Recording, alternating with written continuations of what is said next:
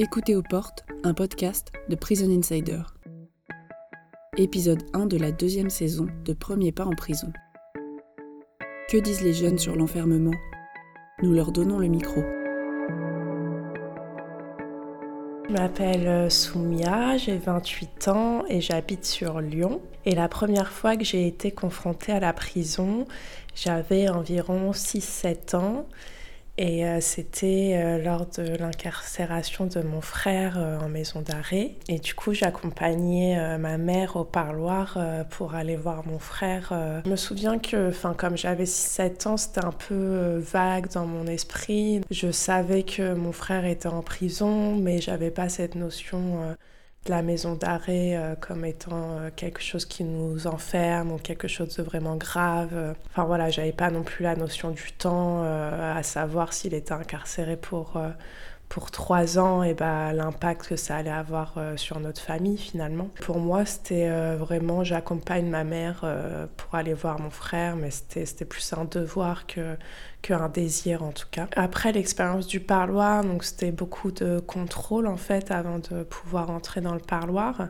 C'était la première fois que j'étais confrontée à aux, lois en fait, à me rendre compte qu'on on était dans un état où on ne peut pas euh, ramener ce qu'on veut en prison, on ne peut pas euh, ramener la nourriture ou quoi que ce soit dont il aurait besoin. Enfin, voilà, je me suis retrouvée un peu confrontée à, toutes les règles de la prison, euh, tous les contrôles donc au préalable avant de rentrer au parloir, qui s'avèrent être plutôt longs.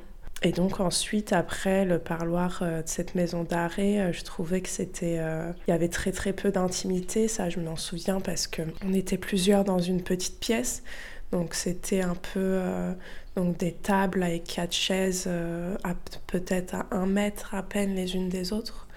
Donc il y avait très peu d'intimité, donc on pouvait voir les autres familles pleurer ou, ou euh, se disputer ou être dans l'amour ou enfin il y avait vraiment ce, mélange en fait d'intimité euh, avec les autres personnes. On pouvait pratiquement entendre les conversations des personnes à côté de nous. Après moi mon, frère il y est allé plusieurs fois en prison. Donc euh, j'ai plusieurs souvenirs. Donc ça, c'était les premiers à 6-7 ans. Bon, après, ça n'a peut-être rien à voir, mais ce qui m'a le plus choqué, c'était son arrestation plutôt que la prison en elle-même parce qu'il a été arrêté euh, devant moi. Donc c'est vrai que quand on est enfant, euh, c'est plus, plus traumatisant de voir son frère se faire menotter et sortir de la maison que d'aller le voir en prison.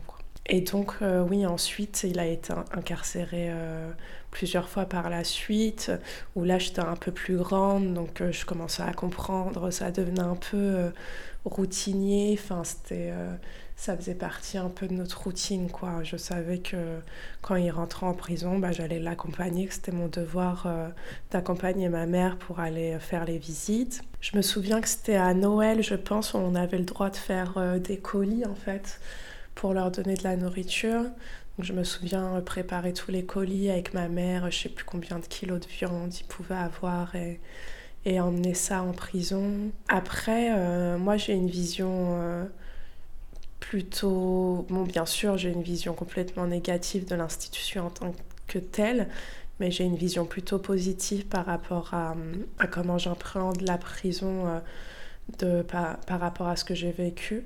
C'est que mon frère, comme il a des, des problèmes d'addictologie et qu'en prison il n'a pas accès euh, à la drogue en question, quand il sort de prison, il va beaucoup mieux qu'avant qu'il y rentre.